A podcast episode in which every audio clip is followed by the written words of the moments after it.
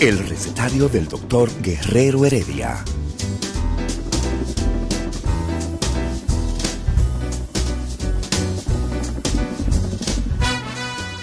Una respuesta para cada pregunta. Una receta para cada problema. Ven a nuestra propuesta radial, amena, diversa y solidaria. Con alto sentido humano y profesional.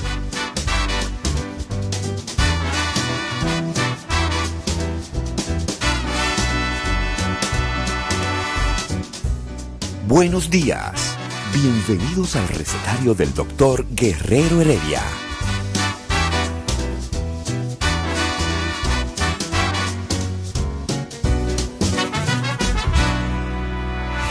El recetario del doctor Guerrero Heredia.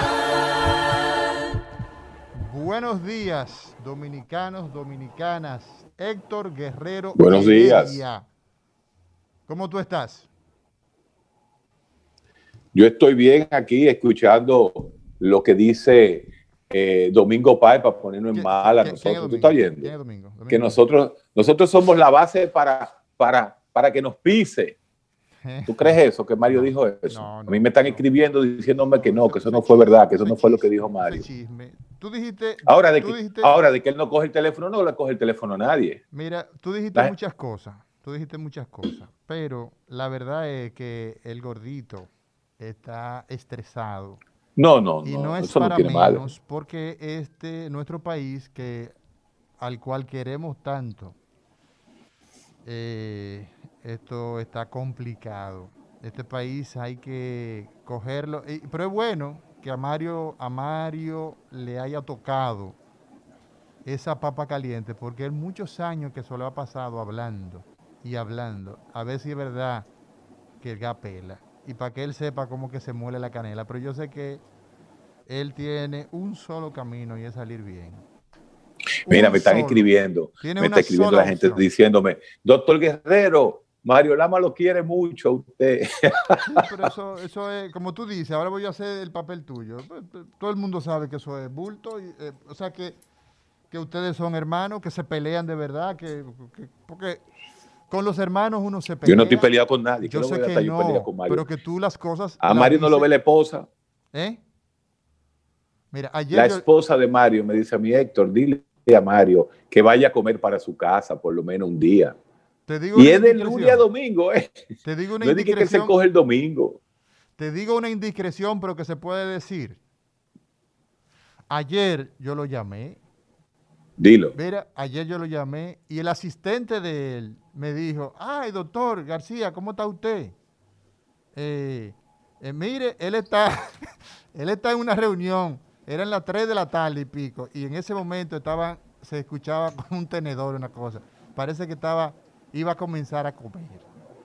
Ya, ¿entiendes? O sea, no es fácil. Tú te No es fácil, yo sé. No, no, yo, sé yo sé, yo sé que Yo yo sé estuve que al no es frente de fácil. un Ahora, fácil fue, Óyeme, yo estuve al frente de un Fácil fue hospital. que- el- escúchame, escúchame. Yo estuve al frente de un hospital que no es lo mismo ni es igual. Sin embargo, la- el Nosotros lo vivimos eso, lo vivimos es- contigo. El desafío es todos los hospitales de este país con un bajo presupuesto, con unas realidades sanitarias, etcétera, etcétera, etcétera. O sea, esto no es fácil, pero él tiene un solo camino y es salir bien. Salir bien Sí, porque pero- triunfó por- o salir bien porque renunció y dejó esa por eso mismo, por eso mismo es que yo te digo a ti que cuando tú escuchas al presidente del Colegio Médico Dominicano, al cual uno ha defendido la vida entera, y escucha como Eladio Hernández lo, se refirió a él ayer, óyeme, uno casi le da la razón, Eladio, No, ¿eh? pero cuando yo- te dice, pero ven acá, ¿cómo es posible? ¿Cómo es posible que el, el presidente del colegio médico no entienda que una vacuna que se pueda poner rápida, que haya más volumen, o sea, que se pueda, la única vacuna que se puede lograr poner rápidamente es la de AstraZeneca. Héctor, Entonces tú no puedes, Héctor, mira, Dime. te digo, te, te leo algo para que tú sientas Peso científico. Este es un análisis que yo no tengo la autorización de decir quién es el autor, pero escucha esto, referente a AstraZeneca. Es mejor esa con 70% de eficacia y a 4 dólares que la de la, la otra, ¿verdad? A 20 dólares con 95 de eficacia. Si usted vacuna, y, escucha. Y transporte, transporte, menos 70. aquí no hay cadena de frío. Escúchame esto para que lo analicemos, porfa. Oye, dice ese científico, pero un científico que tú conoces, no de aquí, que son muy buenos, de también de para allá. Si usted vacuna a 20 personas que van a tener COVID con otras opciones, le costaría, ¿verdad? 20 por 2 por 20, 800 dólares. Y prevendría, ¿verdad? Unos 19 casos. Si usted toma los 800 dólares y los usa para comprar AstraZeneca, y decimos AstraZeneca porque es lo que el país logró, es lo que tenemos como Estado, podría vacunar 800, ¿verdad? Por cuatro, que serían 100 personas. Y usted evitaría 70 casos. El costo efectivo de Pfizer es, ¿verdad?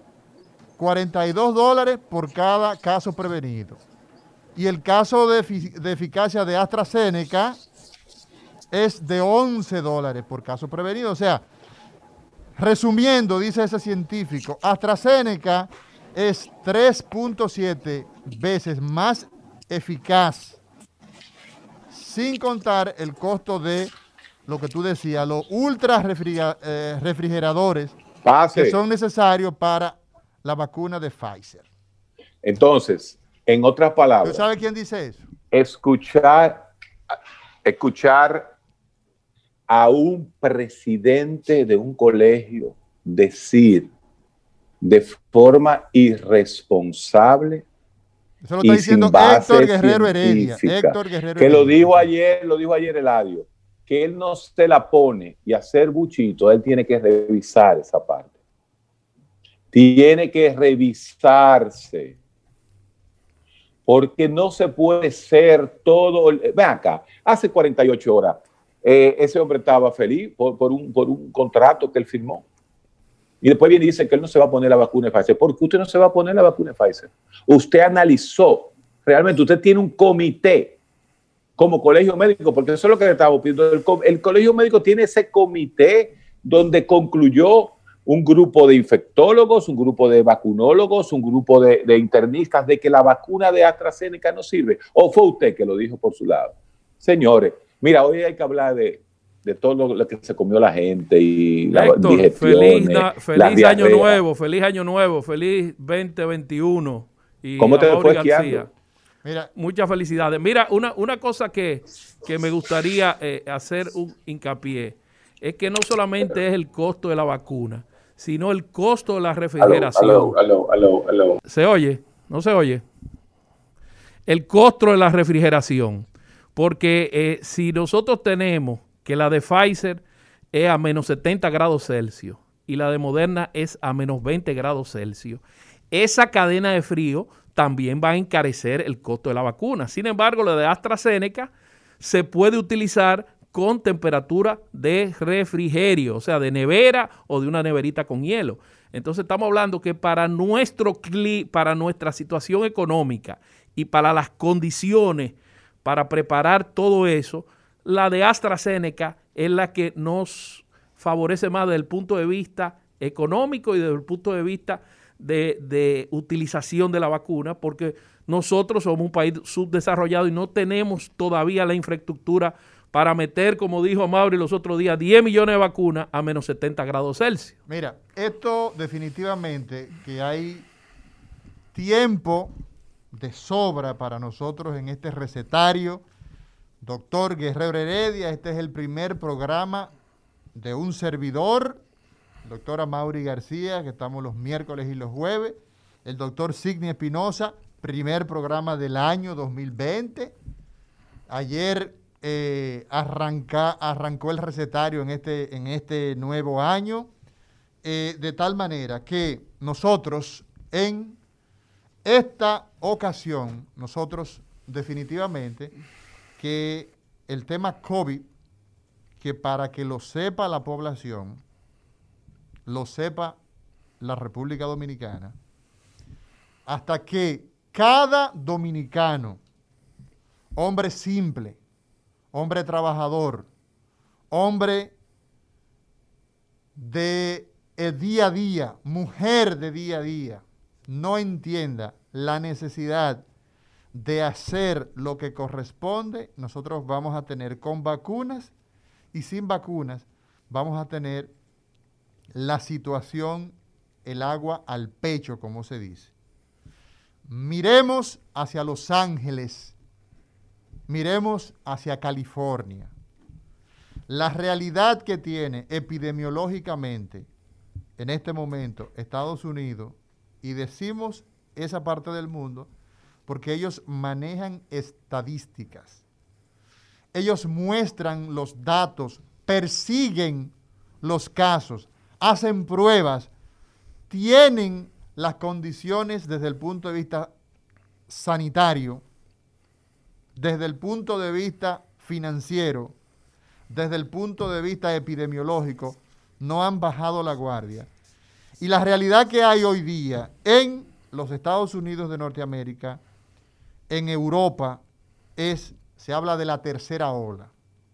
Al margen de vacunas, al margen de las vacunas que llegarán, y usted verá la cantidad de gente matándose para que le pongan la vacuna, porque esa es una realidad. El país hizo una inversión y si AstraZeneca es un fraude, entonces ¿qué? Que se demuestre.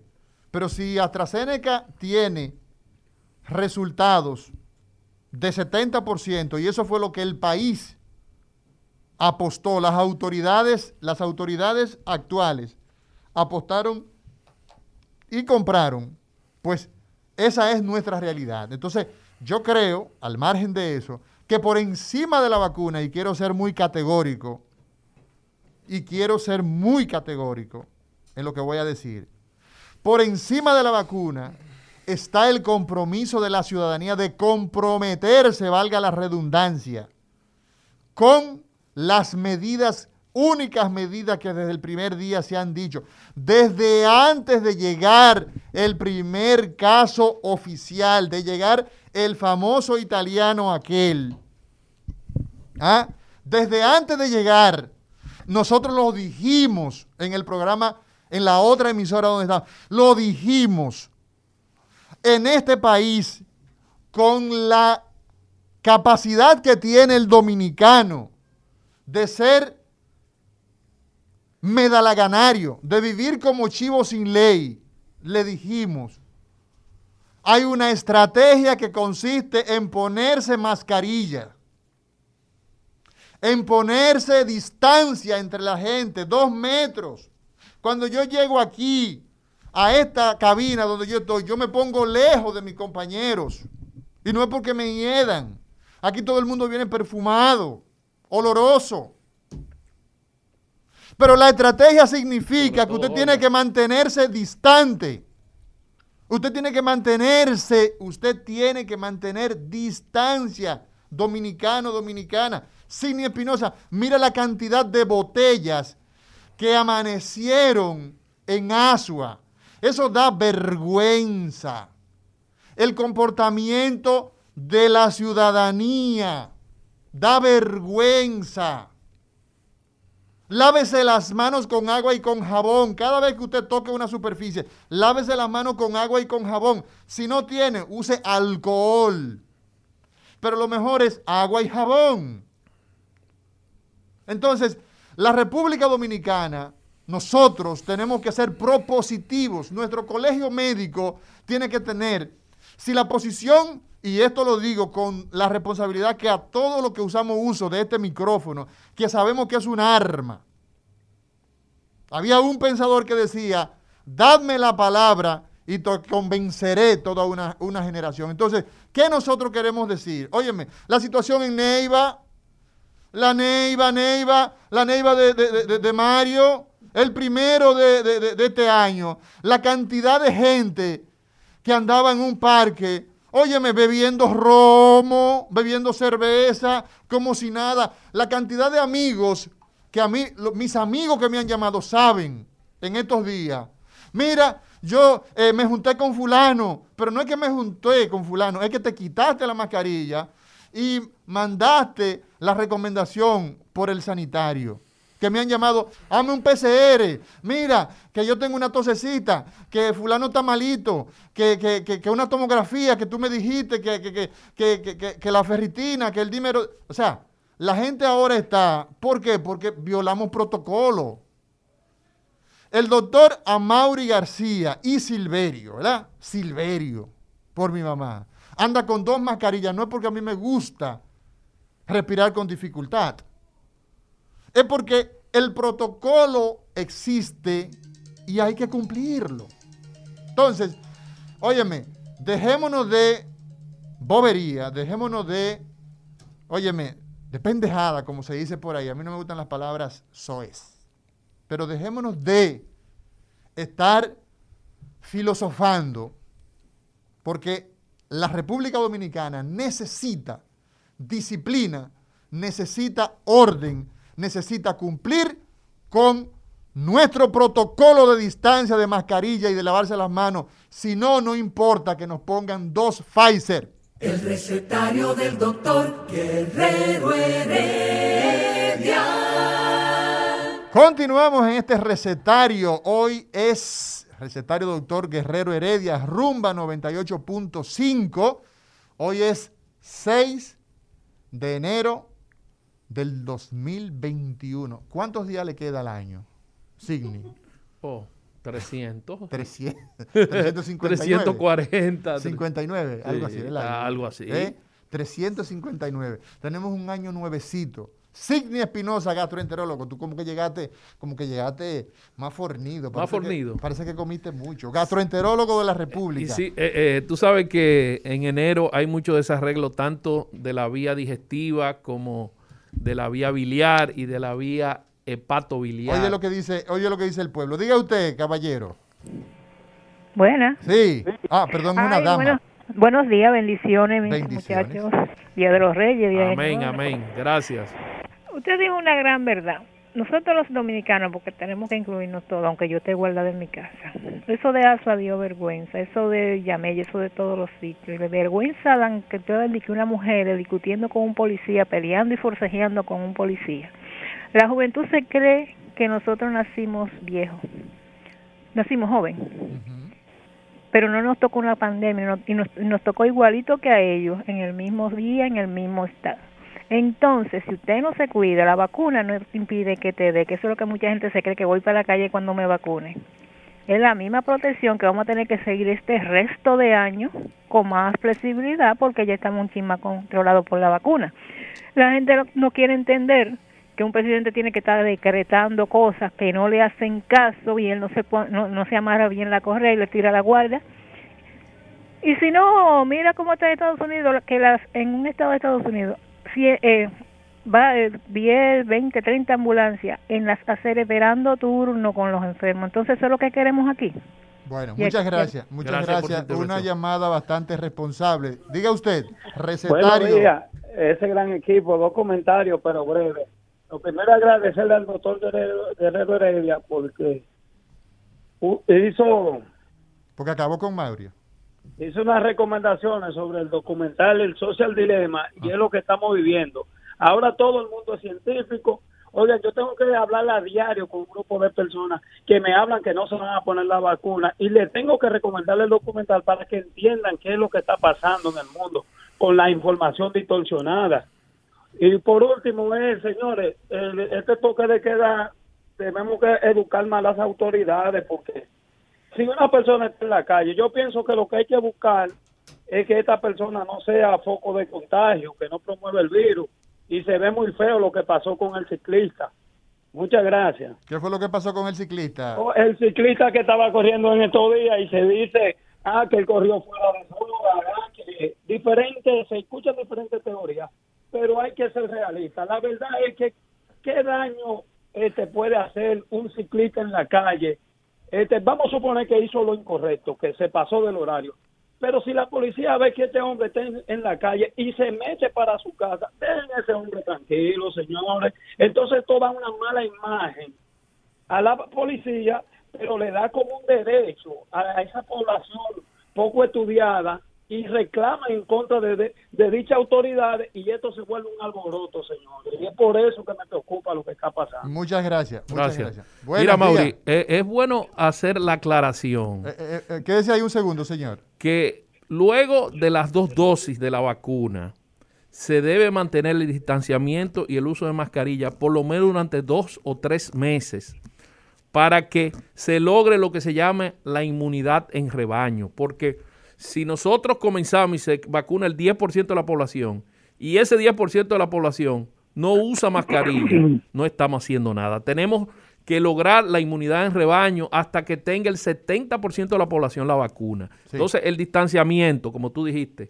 el uso de mascarilla y todo eso debe hacerse. Y otra cosa también es que estoy viendo que están mencionando Neiva, eh, Villamella, pero yo que eh, tuve la oportunidad de estar en el este eh, ahora en Navidad, también Punta Cana y, y- y muchos hoteles aquí se rompieron los protocolos. Tanto la clase, ¿Tú la en- clase tú- tú- necesitada tú como la- en hoteles? no, yo estaba en mi casa en la playa. en. Por Sí. eso yo estaba recluido, pero me mandaban Eh. diferentes videos, diferentes fotos de lo que estaba sucediendo. ¿Y qué estaba sucediendo? Un desastre general, Amaury, un desastre. Después del 31, Ah, ah, ah, después de los cañonazos, la gente se quitó la mascarilla, se abrazó. Así es, así es. Seguimos con el... Lo que tú dices no tiene desperdicio. Seguimos ahora con, con, con, esa, con esas puntualizaciones. Diga usted. ¿Aló? Sí, Oye, diga. dos cositas rápido. Lo del ciclista tiene una segunda parte, porque él tenía a alguien grabando de que para después subirlo a las, re- a las redes. Y aunque este programa no es político, ¿por qué los empleadores no, no le despachan a las 4 a ver si hay menos tapones? Y no le coge la hora a los empleados. Muchas gracias. Seguimos. Diga usted. Diga usted. Muy buenos días, doctora Mauri. Hola. A ese señor que llamó por lo del ciclista, que si él vio lo que él montó en la red, de, donde hacía gala de que él iba para la calle y que iba porque nadie le podía prohibir y que si lo querían sacar tenían que cogerlo preso. Es que primero hay que documentarse bien antes de hablar. La policía hizo bien lo que hizo porque él montó su video antes que iba a desafiar la policía. Bueno, bueno. Seguimos. Diga usted. Buenas, Recetario. Diga usted. buenas tardes. Sí. Doctora Mauri, ¿cómo está todo? Feliz año. Bien. Hoy es 6. Mire, Hoy, hoy, hoy es día de qué, caballero? Oh, bueno, se- hoy es el día de los Reyes, para cuál se celebró el lunes. De, de los reyes. ¿Y usted, usted, Eh, de usted, reyes, usted es ah. rey o, o- o usted es de lo que eh, de lo que recibe de los reyes? No, querido, yo tuve que comprar. Entonces tú eres de los reyes. Tú eres de los reyes. Dímelo. yo tuve que comprar. Eh, doctor, eh, con relación al dinero de la FP, yo sé que ese no es programa muy para esto, pero... No, hoy- ¿Tú sabes lo que vamos a hablar de hoy? ese Escúchame. dinero, Escúchame. ¿Tú sabes lo que nosotros vamos a conversar en el día de hoy con el doctor Signi Espinosa, con todos ustedes? de las Ujú. prácticas saludables que debemos iniciar el año, empezar a preparar eh, todos los laboratorios, lo- los chequeos, los análisis, las, eh, las visitas al- al- a, a- los médicos. De eso vamos a estar conversando, pero dame tu comentario. No, con relación al dinero de la AFP, que la población necesita su dinero. En otros países se han dado ese dinero. Y aquí los políticos y los Va- va- empresarios no permiten que lo den. Vamos a hablar, vamos a hablar con Ricardo y con, y con Domingo para que, que hagan Pero- esos comentarios. Tú oye, vamos a hablar de salud sí, acá. por Gracias por favor. tu llamada, ¿eh? A Ricardito gracias. Vamos a llamar con, a Ricardito, Ricardito. Ricardito, bueno, la última llamada, Signi, ¿qué tú crees? Una última llamada. Claro, las claro, líneas claro. están llenas, las líneas están Es llenas. que, tú- es que ya tú eres un líder comunitario. Yo, Tú eres- el sí, tú hablaste, tú, recetario, hab- no, tú hablaste como un político ahí, me No, encantó. yo soy un político Claro. desde los 12 años. Por eso es Me que- formé bajo la sombra de Juan Bosch. de Juan Bosch. Sí. Así Y es. de Fundación Global. Y de Fundación Global. Oye, también. Juan Bosch. Juan Pero a mí me dijeron que tú perteneces a Fundación Yo Global. soy, yo soy amigo de Lionel, personal, y creo que ha hecho su aporte. Eso no es ningún problema. Es que, es que eso no lo discute nadie. No, pero por si acaso, porque Ah. lo, lo estoy, lo- lo estoy escuchando a usted como con su surrapa. eh, de acuerdo, o sea que Ah, no, no, no. a los aquí- amigos, aquí- mira, aquí- los amigos, mira, los amigos son los amigos. fuera de la política, No, no, fuera de la todo, política. de la Si religión, un amigo, mira, si un amigo. hasta de la preferencia sexual, yo no me meto en tu preferencia Oye, oye sexual. bien, oye bien, oye bien. Los amigos, los amigos son, en primer lugar, número uno, si caen enfermos, se visitan. Al hospital y a la clínica. Oiga bien, escuche. Estoy hablando en serio. No, estoy escuchando, desde que llegué estoy de- escuchando. De, preferencia sexual, estoy hablando en serio. Número uno, se visitan en la casa. En la casa. Si usted es amigo de alguien, el parámetro es, usted visita su casa. Sí, entonces, número, número dos, si se enferma, usted lo visita al hospital. ¿De acuerdo? Si se muere, al cementerio. Los amigos se Si está preso en la cárcel. en todos los escenarios. Pero eso no lo dices tú, eso lo dice la Biblia. Jesucristo dice, bueno, pero está bien. eh, Jesucristo dice que cuando una persona está enferma, cuando una persona cae en la cárcel, ahí es que tú demuestras la solidaridad yendo, a la- yendo a la cárcel o yendo al hospital o atendiendo a los enfermos y, la- y a las viudas. El recetario del doctor Guerrero Heredia. Continuamos en el recetario, doctor Guerrero Heredia, Signi Espinosa, gastroenterólogo, doctora Mauri García, neurocirujano. Hoy es el primer programa de todos los miércoles que ustedes, dominicanos, dominicanas, de aquí y de allá, los que están en todos los espectros de la Internet. Usted sabe, doctor Signi Espinosa, cuáles son las redes que nos acompañan. Claro, tenemos la página web www.rumba98.5.com, Instagram, Facebook, Rumba 98.5 en Facebook, y Twitter y Rumba 98.5. Y, Y, nosotros nuestra línea estamos, internacional, ahí están los Nos- números de las líneas internacionales. nosotros estamos en teléfonos local 809-682-9850 y desde cualquier parte del mundo, como usted decía, línea internacional. Dígalo usted mismo, doctor. Las líneas internacionales 1-833-380-0062 y el teléfono local 8- 809-682-9850. Bueno, mira, aquí hay una línea, vamos a ver si es nacional o internacional, pero recuerden, tienen que darnos chance porque las líneas están llenas, ¿ok? Porque hoy vamos a desarrollar buena. un programa, momento, un programa que es de suma importancia para usted agendar el año desde el punto de vista de salud. Diga usted. Sí, buena, doctora Mauri. Le llamamos de Massachusetts, ahí, Signy, ¿cómo están todos? Muy bien, gracias por su llamada. Massachusetts, ¿eso es por dónde? ¿Eso es por Neiva? Así, ¿Eh? de Por- Neiva. ¿Eh? De Neiva son mis padres de ahí, del estero. Ah, un saludo a ellos eh, y a Amado, toda la familia. Por casualidad, usted y yo tenemos unos amigos comunes. ¿En qué año tú te graduaste? ¿Tú fuiste a la UAS? Oh, yo soy, yo, yo puse el primer pie en la facultad en el 95 y me gradué en el 2000. Yo hice medicina en cinco años en la UAS. Oí que mencionaste, oí que mencionaste a Leonelo Bautista, bienvenido, el doctor No, Hogar. esos fueron mis profesores. Yo era que le servía, ah, yo le servía el café a esa gente ahí en Patroguasa, en morfológica. Yo soy casi doctor, pero eh, empírico. Usted era de los, Yo de los servidores.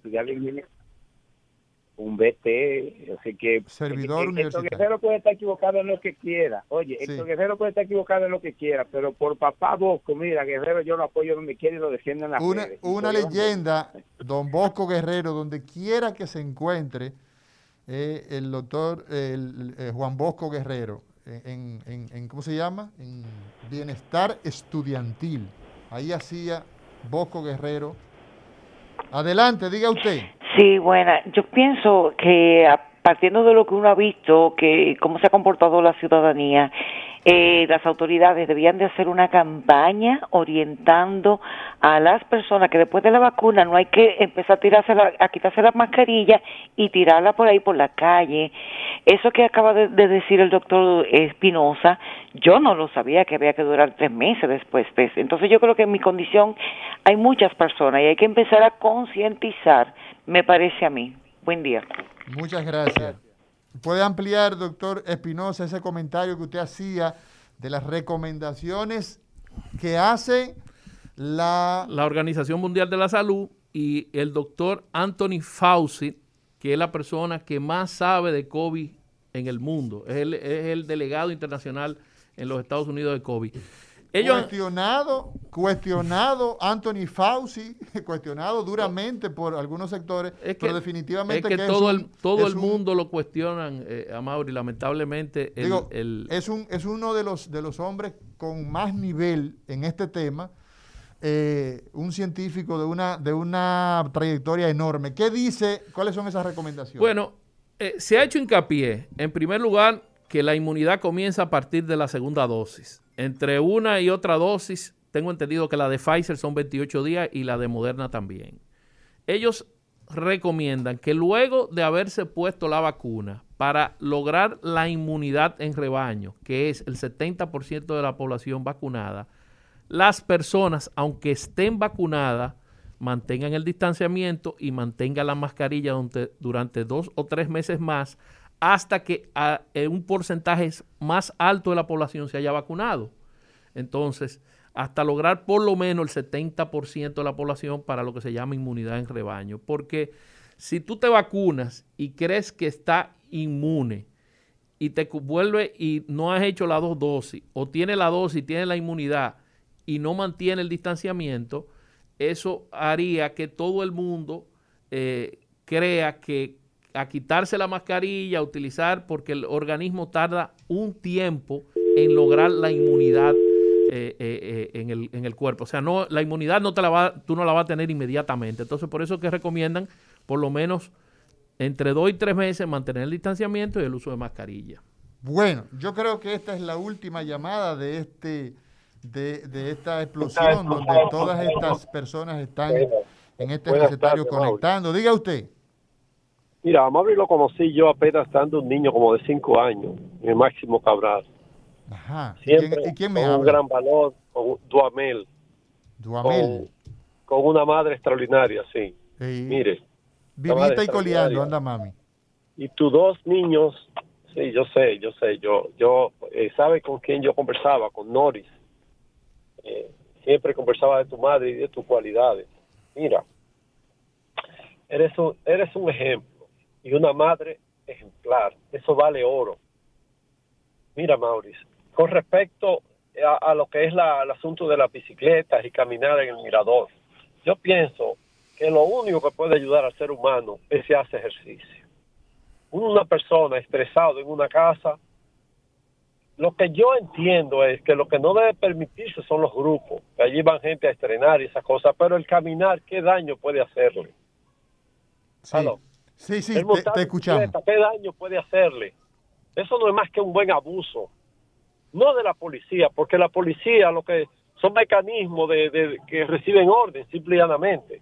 Y ellos cumplen orden de una autoridad incapaz, como es el ayuntamiento. Me parece que por ahí que había una resolución del ayuntamiento. ¿Qué daño puede hacerle ustedes que son médicos, una persona que se ejercite? Para una persona, porque hay que tener a veces sentido común.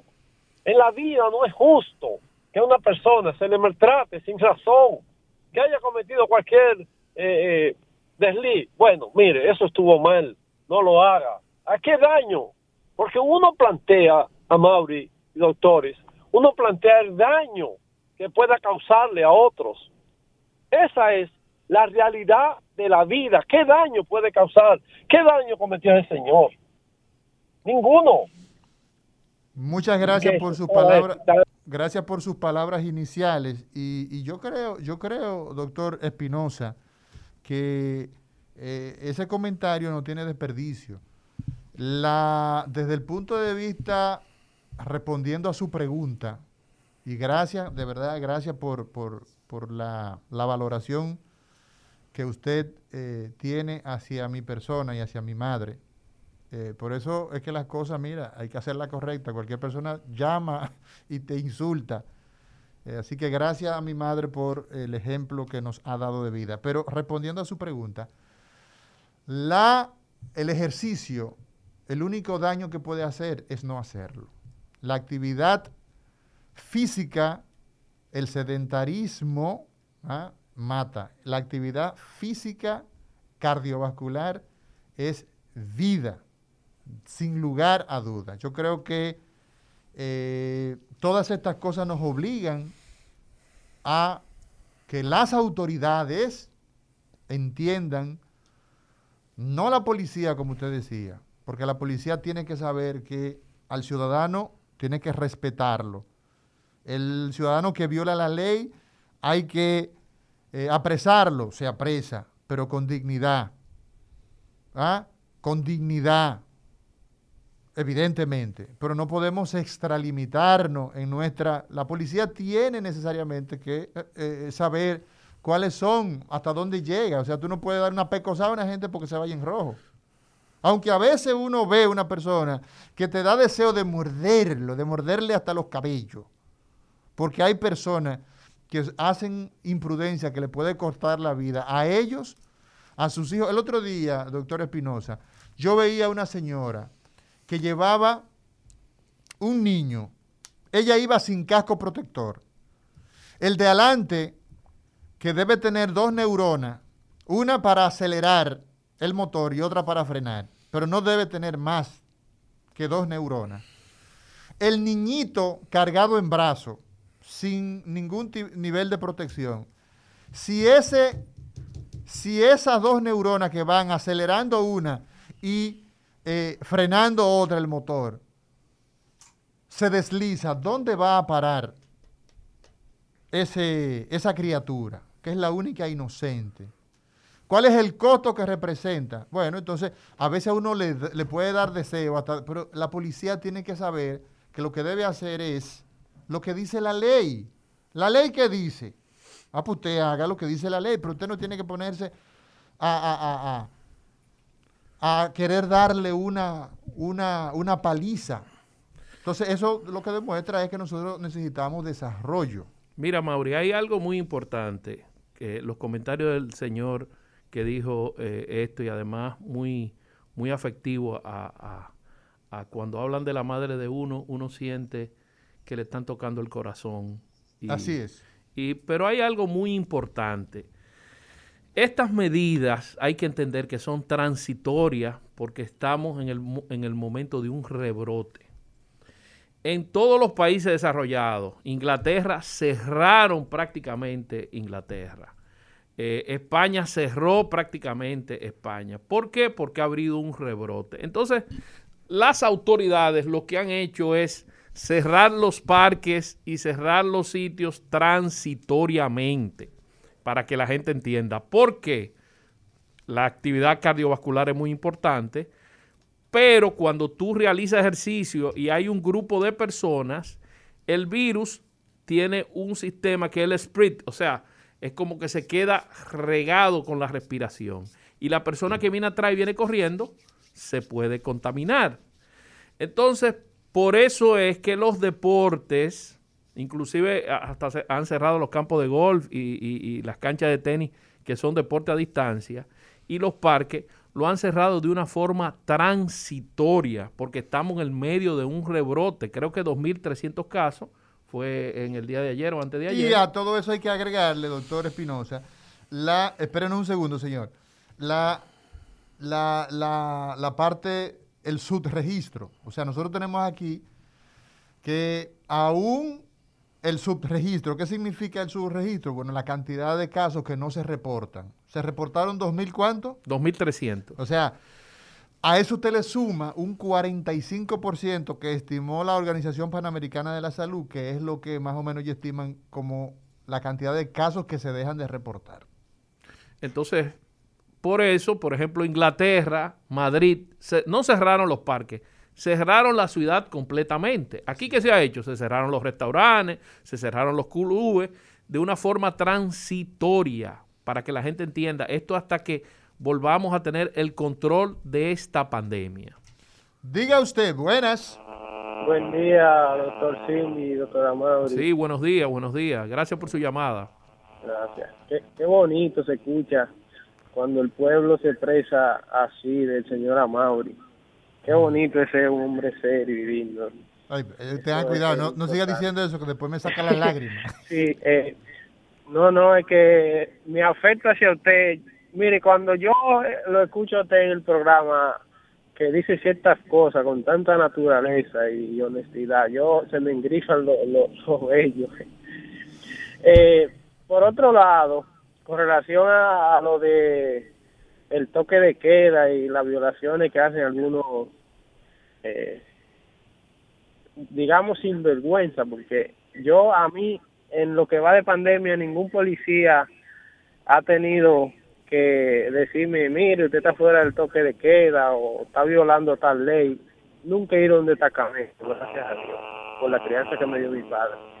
Pero voy a citar a Fafa Tavera, donde dice que esto hay que reestructurar este país, refundarlo de nuevo, porque es que, es que viene desde arriba, porque si usted ve que un general no tiene ningún tipo de comportamiento y, viola toda la disciplina y porque, por su rango eh, le pasa por encima a, cualquier miembro más bajito, entonces, ¿qué va a pensar el miembro de abajo? Va a decir, no, pues si los generales violan la ley, yo que soy un raso, no voy a violar.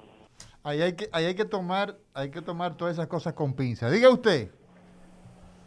Porque la- también. Bueno. Eh, eh, eh, eh, ¿Cómo están? no- nadie está por encima de la ley, pero. Óigame, Sí, un yo, soy una, yo soy una ciudad... Un segundito, mi señora. Eh, pero también la disciplina, o sea, el que viola la ley, violó la ley, pero la disciplina hay que mantenerla. Diga usted, señora. Yo viví en mi campo. Óigame, es que con la gente no se puede, señores. Usted ve esos pobres policías que andan en la calle patrullando y la gente le cae a pedrada, le cae a botellazos, señores. Es que no tenemos conciencia.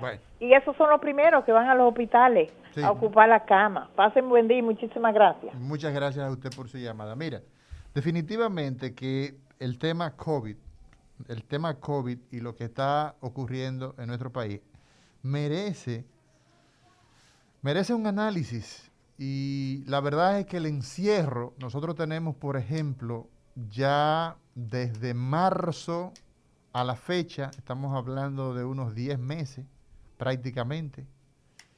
Sin embargo, la situación inédita, la República Dominicana, nosotros nunca habíamos tenido una, una situación de esta naturaleza. Es una experiencia nueva la que vivimos como eh, sociedad, como aldea global, el mundo entero. Y hay países que han hecho lo propio, sin disciplina nadie se desarrolla. Si usted, Signi Espinosa, no se hubiese eh, disciplinado y sale de su campo de para allá del sur eh, a estudiar, a ser el gastroenterólogo que es, pues usted fuera una persona, entonces la disciplina es fundamental. Ahora bien, quiero hacer un comentario desde el punto de vista médico, pero especialista, desde el punto de vista de lo que hago en el día a día, de las neurociencias. Miren, muchas personas no tienen idea, no tenemos idea de cuál es el impacto que tiene este virus en el sistema nervioso. ¿Y qué es lo que yo quiero decir? Doctor Sidney Espinosa, ¿usted conoce el virus, el herpes virus? Claro. Usted lo conoce. Dígale al pueblo qué es eso. Hay dos tipos de herpes, el, el herpes tipo 1 y el herpes tipo 2. El hominis tipo 1 y el hominis tipo 2. Claro. Casi todos los virus están estudiados. ¿Cuál es el problema? No, pero me refiero a eso, el, de- el del herpes. El del herpes. Exacto. Provoca la mayoría de nosotros eh, que una, una cucaracha no, no la, no una, la le- una lesión eh, eh, peribucal y hay la- otro de que los es labios. de los labios y otro que es el herpes sexual, el tipo 2. Exacto. Que es, un- es una enfermedad de transmisión sexual. Exacto. ¿Usted conoce la culebrilla, doctor? El, el- existe una enfermedad, ¿verdad? Que les da sobre todo a los pacientes inmunosuprimidos, A ¿verdad? nivel intercostal. Exactamente, a nivel intercostal, producido por el herpes zóster. Se queda larvado. Nosotros tenemos una infección con ese virus, ese virus, y se queda ahí guardado, y se queda aguachapado, y se queda debajo de una cobija y años y años y años y años. Y se queda ahí en los nervios intercostales por el cotillar, como se dice en, en los campos. Y se espera entonces un momento particular de debilidad, de debilidad, donde usted se enferma con una enfermedad, valga la redundancia, inmunológica, ¿verdad? Toma qué sé yo, eh, por poner un caso, una enfermedad como el lupus, un proceso gripal fuerte, las defensas bajan, nos ponemos viejos y sale entonces, años después, 10, 15, 20 años después, y se expresa. Nosotros no sabemos cuál es el impacto de esta enfermedad con los niños. Si bien es cierto que los niños no están experimentando una sintomatología, una gravedad, no es menos cierto que nosotros, ¿ah? desconociendo esa realidad, pudiéramos tener un impacto en el futuro que pueda comprometer nuestro sistema nervioso. El recetario del doctor Guerrero Heredia. Continuamos con el recetario del doctor Héctor Guerrero Heredia. Guerrero Heredia. Ah, eh, eh, Doctor Guerrero Heredia. Ah, ¿es sin el Héctor? No, sin esto. Ah, esto- pero, pero, pero, el, el mismo doctor Héctor Guerrero Heredia. Sí, Es seguimos con el pueblo. El seguimos. Hello. Diga. Mira, eh, doctor Espinosa, con relación al comentario anterior, para que no se quede en el aire la idea, de tal manera que muchos jóvenes, muchos de esos muchachos que están en las calles pensando que como a ellos les va bien, a la mayoría de la gente joven, el que tiene 20, que tiene 40, que tiene 30, le va bien. Ah, no importa, yo voy... eh, A mí me dio y no me dio síntomas. Es lo primero que dicen. A mí me, me dijo uno que vende videos. Doctor, eso no existe. A mí me dio eso, no dio síntomas. usted no sabe la implicación que tiene eh, en el sistema nervioso eh, a largo tiempo, en el sistema cardiovascular, en, e- en cualquier parte de, de- de- de la economía humana. Usted no sabe. Entonces lo mejor es ser prudente por prudencia.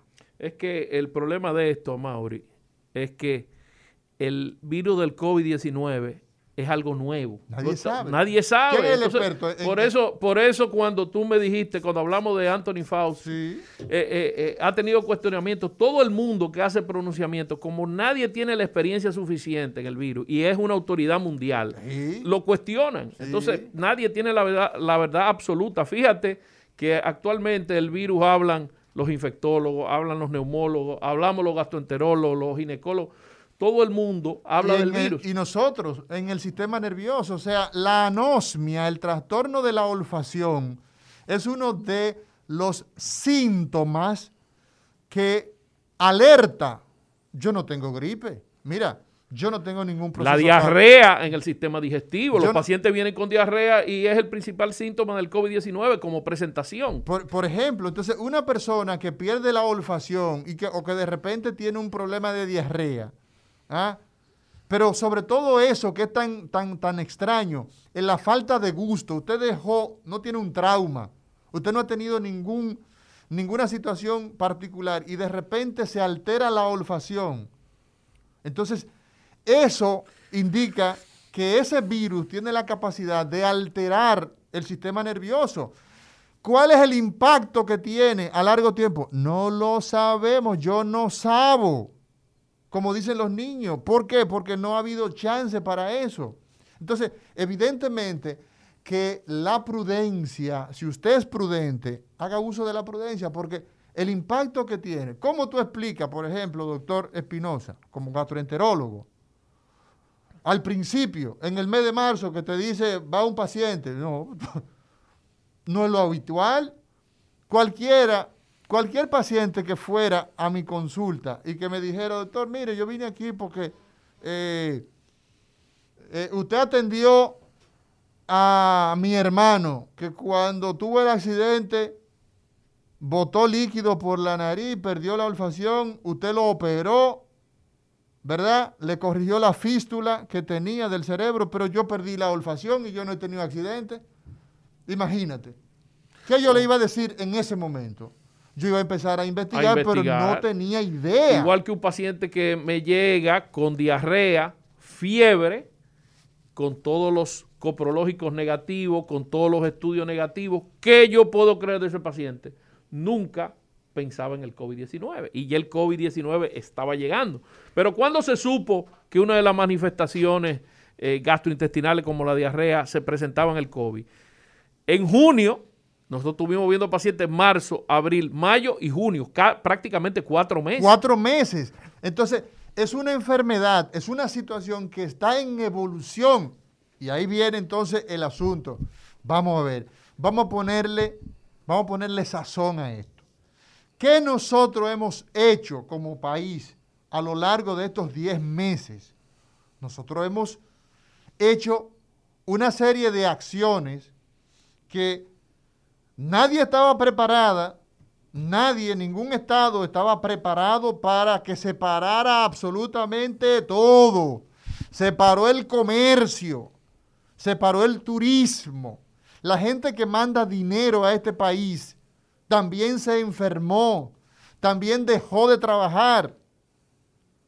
Los hospitales que nos dedicamos a tratar los temas normales problemas de hipertensión, de diabetes, problemas de gastritis, problemas de hernia discales, de ataque cerebral, de los aneurismas, de los pacientes que tienen trastorno de ansiedad, las mujeres que se embarazan, los, eh, eh, eh, los ortopedos, o sea, toda la dinámica normal, se le agregó un problema que se pega con la respiración. No, y con el agravante, doctor García, que estos pacientes dejaron de ir a la consulta entonces, los pacientes hipertensos dejaron de controlarse su presión. Los pacientes diabéticos dejaron de controlar la diabetes.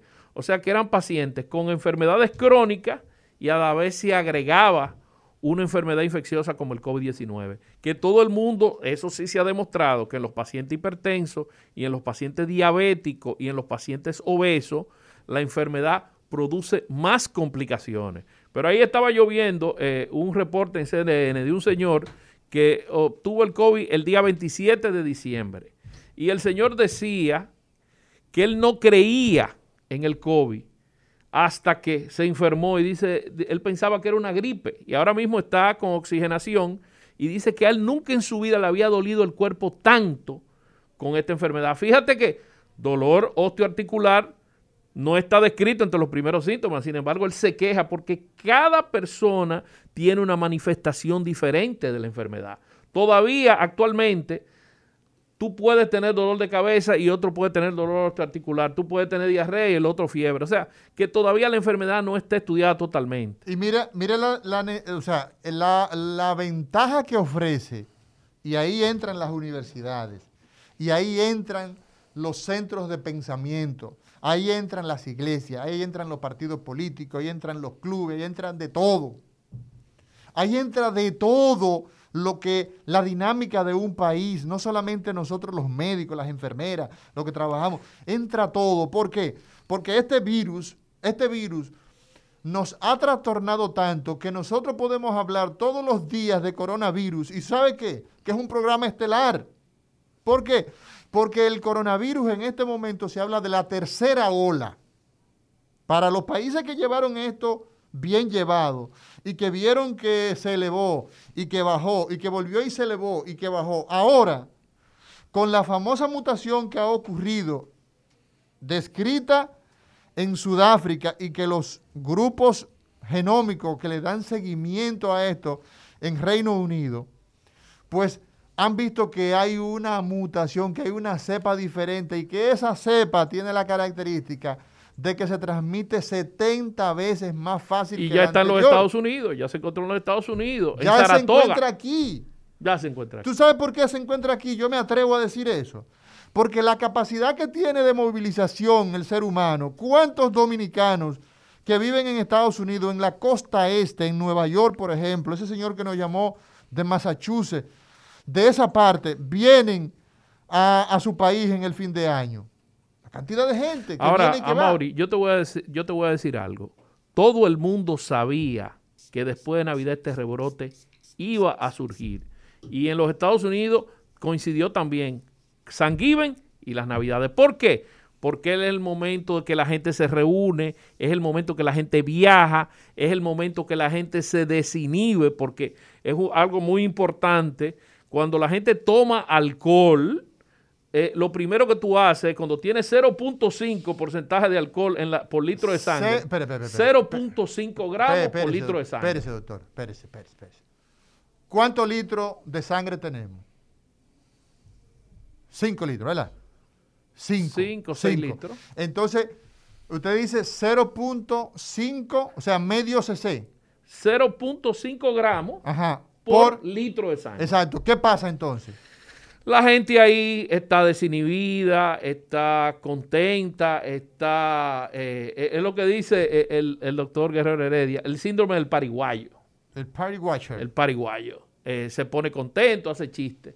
Mientras está ahí el alcohol, todo anda muy bien. Ahora, cuando ya comienza la intoxicación alcohólica, que ya hay un gramo, un gramo, estamos hablando de un gramo. Un gramo de por- por cada- por cada litro de, de- de- de- o sea, que usted tiene en el buche más o menos unos 5 o 6 gramos. Exactamente. ¿Qué sucede ahí? Ahí el paciente comienza a hablar distorsionado, comienza ahí a quitarse la mascarilla, comienza a dar los abrazos. Entonces se siente el superhombre. Se Dice, siente "Mira, el superhombre. El bullido coronavirus ese. Ese corona lo vea". mató, lo mató el vodka. Eh, y te dice, no, y yo me bebo el alcohol, y, y con esto yo mato el virus. O sea, se pone disparatoso. Se pone disparatoso. Se pone disparatoso. Pierde la lógica. Después viene el, el- el- ya cuando el paciente tiene la parte ya neurológica que entran ustedes, que ya tiene 3 gramos de alcohol por litro de sangre, que ya ese paciente, ¿qué, ha- qué pasa con ese paciente? Y ese paciente tiene tendencia al sueño, a la omnibulación, a la sensación de mareo, y ya cuando tiene 5 gramos de alcohol por litro de sangre, ese paciente entra en una parálisis vulvar y paro Y respiratorio. por eso entonces las personas que fallecen, una persona que se da una hartura de romo, ¿verdad? Pierde la conciencia, no se despierta jamás, es porque el nivel de alcohol subió tanto que destruyó la parte con la que nosotros respiramos. El recetario del doctor Guerrero Heredia. Continuamos, recetario doctor Guerrero Heredia, 98.5, Rumba FM.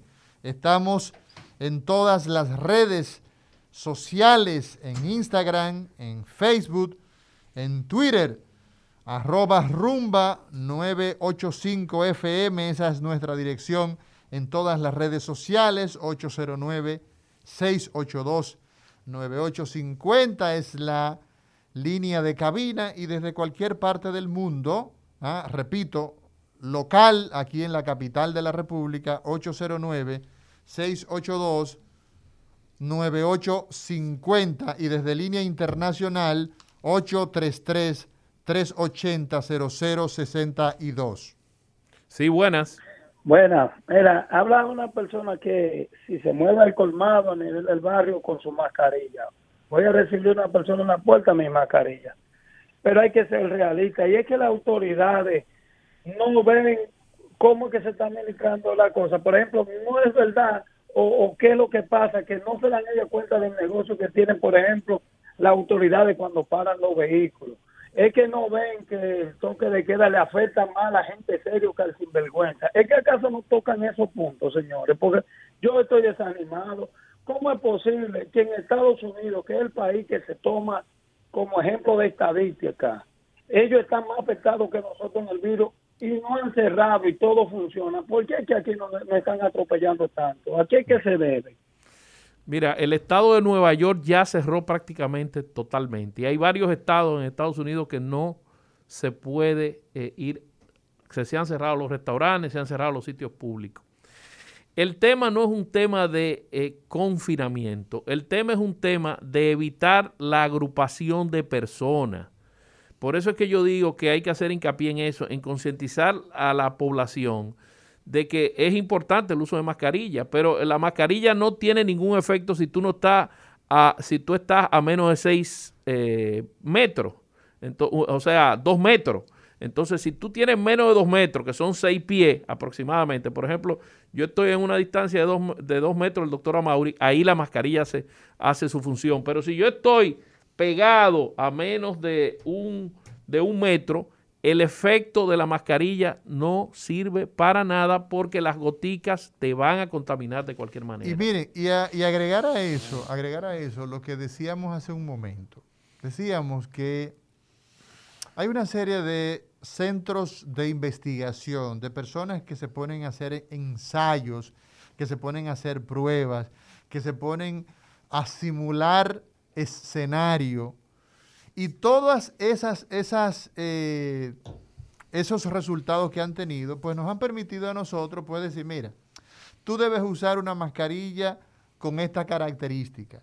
Debe usar la famosa, cuando aparece la famosa N95 y aparecen las mascarillas con filtro y aparecen una serie, o sea, nosotros debemos tener en consideración que los virus son, son de un tamaño tan, pero tan, pero tan, pero tan, pero tan pequeño, que tienen una capacidad, al ser incluso tan pequeño, de pasar por, eh, atravesar barreras.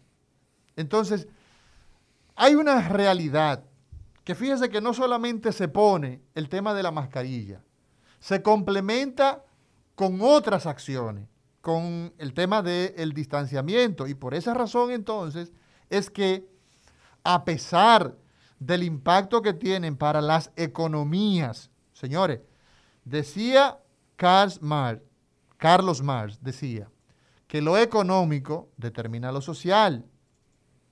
O sea, eh, el dominicano lo dice de otra manera. ¿eh? Aquí hay una expresión que muy, muy, muy, muy, muy dominicana que dice que cuarto en mano y aquello en tierra. O sea, el dinero es fundamental para la vida de las personas y cuando usted ve que economías tan poderosas como las economías europeas, señores, no estamos hablando de Ventorrillo. Aquí hay empresarios. Yo tengo, conozco personas, empresarios, que detener su producción significa perder contratos. Contratos que le han tomado toda su vida lograrlos. Entonces, ¿qué han tenido que hacer esos empresarios? Han tenido que hacer estrategia de poner los empleados más distantes. Entonces, evidentemente que todas las estrategias que el gobierno ha hecho tienen el sentido de proteger vidas. Y la gente que se ha burlado de esas estrategias, porque en Estados Unidos el mismo presidente hoy, que todavía se está agarrando a la silla, ¿eh? En la oficina oval todavía Donald Trump se está agarrando ahí, agarrado está no quiere soltar la silla. Ese mismo presidente se burló de la realidad del virus y, sin el debido respeto que se debe tener por el tema sanitario que estaba pasando el mundo, doctor Espinosa. Usted recuerda que tanto él como el primer ministro de Inglaterra no fueron cónsonos con lo que estaba pasando y los dos terminaron en intensivo. Los dos terminaron intensivos y, y- y- y salió, y salió costosísimo porque eh, con el, el presidente Donald Trump se usó un, co- un cóctel que se gastaron 50 mil dólares en 24 horas. Por eso él se paró tan rápido, porque usaron los antivirales, usaron la dexametasona, o sea, fue una carga de medicamentos que todo el mundo no tiene acceso. Pero también el tema de la vacuna. Fíjate cómo el presidente electo, Biden, se puso la vacuna como ejemplo. Entonces, los líderes del mundo son los primeros que tienen que dar el ejemplo, tanto con el uso de mascarilla, tanto con el distanciamiento, tanto con la vacuna. ¿Por qué?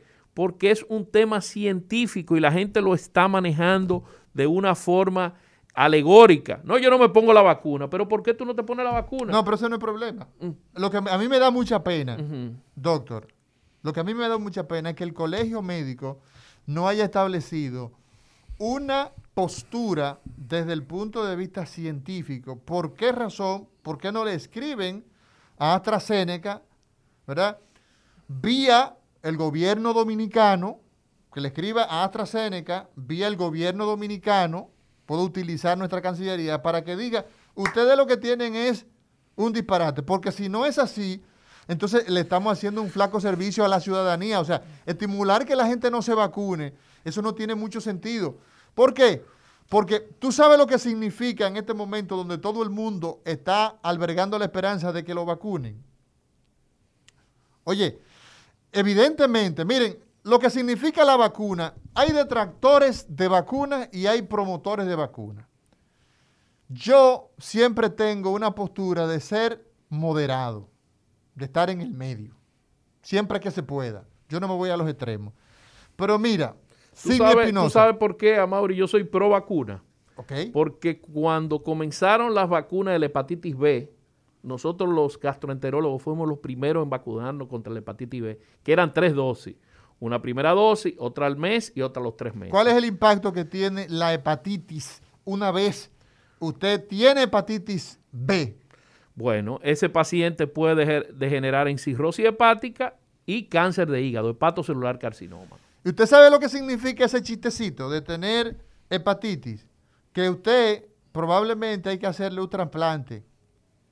Si tiene suerte, conseguir un trasplante. Si tiene un donador y tiene el dinero y tiene la infraestructura para que se haga un trasplante de hígado. ¿Cuántos centavos usted necesita para hacer un trasplante? Sin usted exagerarse, porque usted cobra mucho, doctor. Pero, ¿cuánto cuesta un hígado? Mira, el trasplante de hígado anda, anda entre 200 mil y 300 mil dólares. No, no, doctor, no, no, no, no, no diga esa cifra. ¿Cuánto? 200 mil y 300 mil dólares. Entonces, mire qué pasa. Con una vacuna, Que no se hace en privado, eh, que se hace en instituciones. Aquí solamente lo hace la Plaza de la Salud. Porque no hay- y, lo, y lo hace, y lo hace eh, cubriéndole prácticamente los costos a, lo- a los pacientes. ¿sabe por qué yo le hago esa pregunta a, a usted, doctor Signi Espinosa? Por una razón muy elemental. En la medicina dominicana, en la medicina latinoamericana, en la medicina del mundo, la primera causa de meningitis, no meningitis, como escuchaba el otro día a una persona, un comunicador, meningitis, meningitis, viene de meninges, las estructuras que cubren el sistema nervioso central, son unas fundas ah, que, tenemos, ah, la dura madre, la aracnoide, la pía madre, se infectan, pueden ser por bacterias, por virus, por hongo, en fin. La primer causa, el primer microorganismo que en niños, la Neisseria meningitidis. Existía una cantidad, era- eso era, mira, eso era una diarrea de meningitis hace 20 años atrás. O sea, 15, 20, 30 años atrás. Una cantidad inmensa. ¿Tú sabes con qué se resolvió eso? Con la vacuna. Con la vacuna. El meningococo. Entonces, ¿qué pasa con eso, señores? Las vacunas han venido, han venido a provocar la enfermedad en una pequeña escala en tu cuerpo. Eso es lo que hacen las vacunas.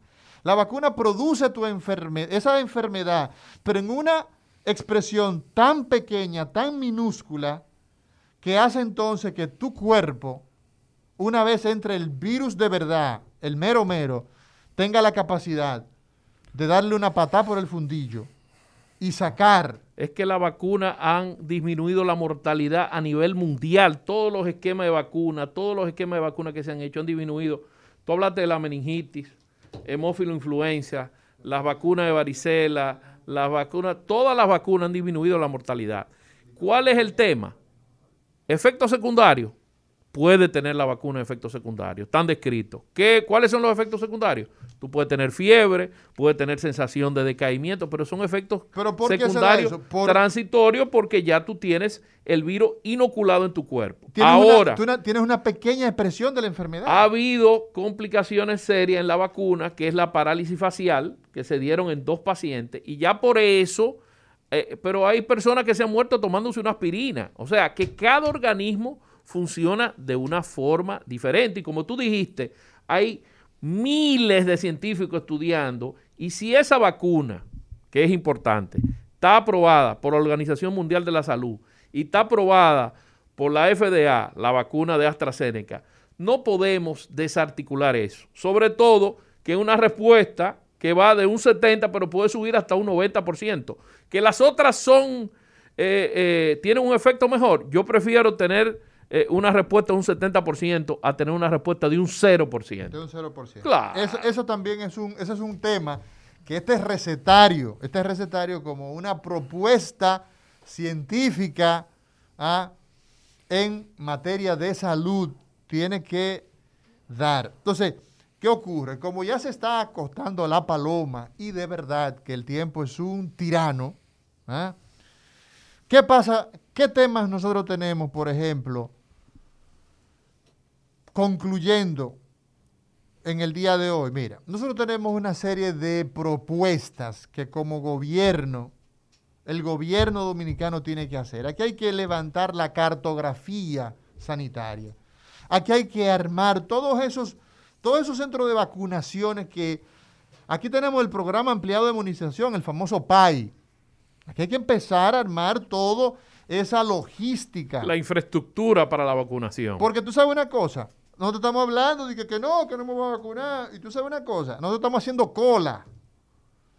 Estamos haciendo cola para porque ya esos cuartos se pagaron. No, y que se van a quejar. Se van a quejar porque van a vacunar primero a los médicos y al personal paramédico, a los envejecientes. Muchos de esos jovencitos que dicen que no se van a vacunar van a decir, ¿y por qué no me vacunan a mí? Mira, yo no le hago caso ya a esos comentarios de que, el que no se quiera vacunar, el que no se quiera vacunar que no se vacune. es un problema personal. Ahora, el gobierno tiene la obligación, porque para eso yo pago mis impuestos, para eso yo le pago al señor Rafael... Eh, eh, eh perdón, Rafael era su padre, que una, una, una figura muy querida de este país, al doctor, al licenciado Abinader. Ahora se me travió el nombre del presidente. ¿sabes lo que?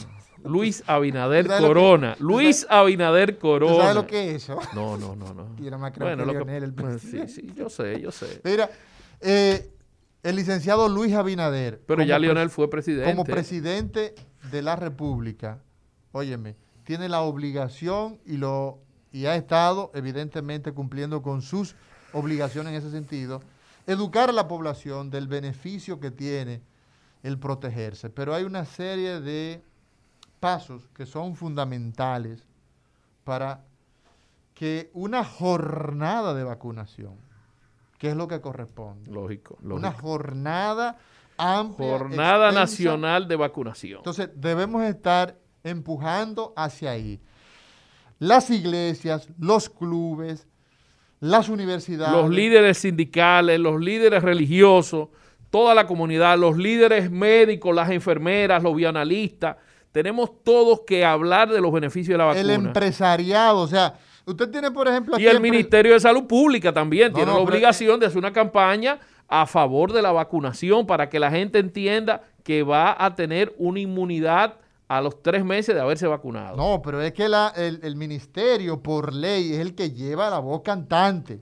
Así, aquí existe el Consejo Nacional de Salud que no se ha puesto, que por cierto eso es una debilidad del gobierno, que no, la ley establece que el Consejo Nacional es quien tiene que estar, tanto de el gobierno pasado como el gobierno actual han estado incumpliendo con eso y eso es necesario, eso es necesario que, que se cumpla con la ley. Pero definitivamente, doctor Espinosa, las vacunas han venido al mundo a ofrecer beneficios. Existe, y usted puso un ejemplo muy bueno que se vincula con su especialidad. Una aspirina lleva a mucha gente a su consulta. Si usted ve pacientes con gastritis, casi siempre están vinculados a abuso de medicamentos. Lógico, lógico. Entonces, los medicamentos tienen sus pros y sus contras. Se niegan a vacunarse, pero prefieren tomar el triculí ¿Qué es el triculí? o el pegapalo, el, el alcohol, el alcohol adulterado del que hablamos, que hicimos un programa. No, hemos hecho, hemos hecho varios, pero esto es radio, dígale a la Eh, gente. que lo bueno, el alcohol adulterado es que en vez de usar eh, alcohol, alcohol, et- eh, el alcohol normal, usan alcohol etílico para la formación del, de, y ese alcohol produce lesiones tanto a nivel hepático como a nivel neurológico y la muerte. Usted lo está diciendo de forma muy científica. Aquí hay unos turpenes que agarran, aquí hay unos verdugos que agarran y le echan hasta tiner para fabricar alcohol. Cierto. Unos cierto. criminales, criminales. Pintura, de- tiner, desinfectante, madera y lo mezclan todo eso y, y lo y- venden y, lo, comercializan. Entonces, eso deberíamos prepararle eh, a los congresistas una ley especial porque eso atenta contra la salud de la persona. Y entonces, definitivamente, que yo creo que eso es lo que correspondería. Y el tiempo se nos ha ido. Mañana, entonces, todos los, los, los amigos de este recetario del doctor Guerrero Heredia, mañana nosotros vamos a estar conversando con el tema que teníamos para hoy, porque la gente impuso el tema de la vacuna y nos quedamos ahí aprovechando este primer miércoles del año 2021 y mañana entonces estaremos hablando de prácticas saludables, de lo que usted debe hacer a principio de año. Usted es hipertenso, pues entonces usted tiene que empezar a hacer agenda con su cardiólogo. Usted tiene problemas de úlcero péptico, empezar. Entonces todos esos análisis, todas esas cosas, el famoso eh, análisis que se hacen los ricos, ¿cómo que se llama? El ejecutivo. El ejecutivo. el- Mañana un perfil lipídico es importante Ma- también. Mañana nosotros le vamos a, a- a- en, eh, eh, hablar a, en- a la población. Una evaluación cardiovascular. Nosotros le vamos a hablar mañana de todos esos aspectos. Ojalá que usted nos acompañe, aunque sea por Zoom. Sabemos que usted tiene una consulta muy preñada, pero ojalá que nos pudiera acompañar para que nos, nos ayude. Señores, ha sido todo por el día de hoy. Muchas gracias en este recetario, doctor Guerrero Heredia. El recetario del doctor Guerrero Heredia.